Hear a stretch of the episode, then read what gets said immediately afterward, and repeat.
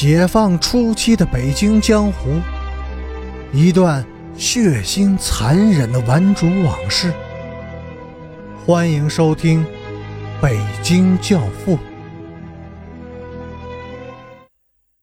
第二百二十三集。在往回走的路上，阮平金对边雅君说：“雅君，你的性格太刚硬，少怜悯，我很不喜欢。我也不喜欢。那为什么还要这样做呢？因为从来就没有人怜悯过我，所以我也就没有学会怎么去怜悯别人。”他们是二月中旬回到北京的。二月二十日的深夜，边雅军在被通缉了两个月之后，终于在展览路广场被拘捕了。那天，他们没有找到安全的投宿处，一整天无事可做，无处可去，只是在街头闲荡。边雅君情绪消沉、忧郁，很少开口说话。阮平金却不停的东拉西扯，想要开导他。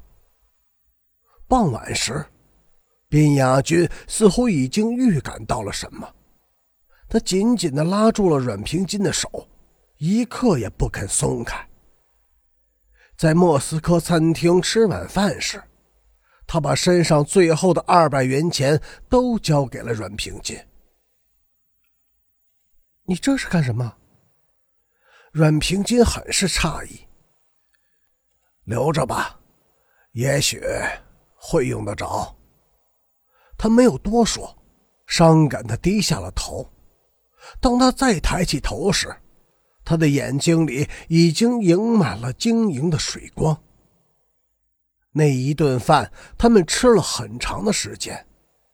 他喝了很多酒。晚饭以后，他们又找了几处地方投宿，都碰了壁。夜里十一点，他们转回到展览路广场，找了一张排椅坐了下来。阮平金太疲劳了，刚一坐下就闭上了眼睛。平金，别睡！边亚军摇醒他，睡着了有危险的。能有什么危险呀？阮平金喃喃的说：“我会偷偷的吻你。”吻吧。他用双臂抱住了边雅君，把头靠在他的胸前，很快就睡熟了。边雅君紧紧的搂着阮平金的身子，用手轻轻的抚摸着他的头发和脸庞。他的睡相很美，安详、平和，像个未成年的女孩。边雅君后来说，那个夜晚，天上的星星很多，很亮，每一颗都金闪闪的。象征着纯洁与光明，他们像是阮平金的眼泪。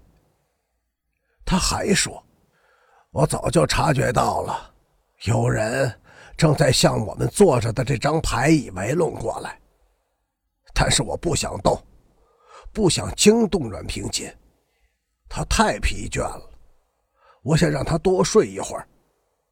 以后他还能这样平和的入睡吗？”警察已经站在了他的面前，他还是没有动，只是更紧的搂抱着阮平金，用手轻轻的抚摸着他的脸。他在睡梦中流出了眼泪，而他却低下头，轻轻的吻去了他面颊上的泪水。他发现，女孩子的眼泪也是咸的。边雅军被拘捕以后，陈诚匆匆从雁北高原插队落户的小山村赶回了北京。但是，他和小妹一起找遍了全北京城，始终也没有找到阮平金的踪影。阮晋生也在找阮平金。三个月以后，阮晋生被分配到黑龙江生产建设兵团。临行前，他曾去过陈诚的家，把一包衣物交给了陈诚的小妹，对小妹说。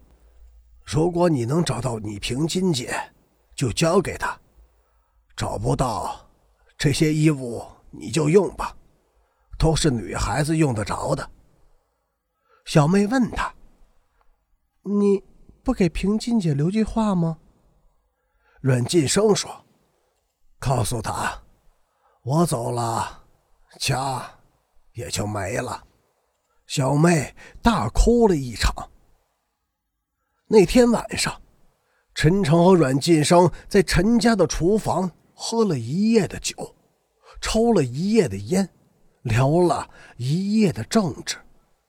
两个汉子惊讶地发现，在对社会、政治和文化大革命深怀不满的这一点上，他们之间竟是惊人的一致。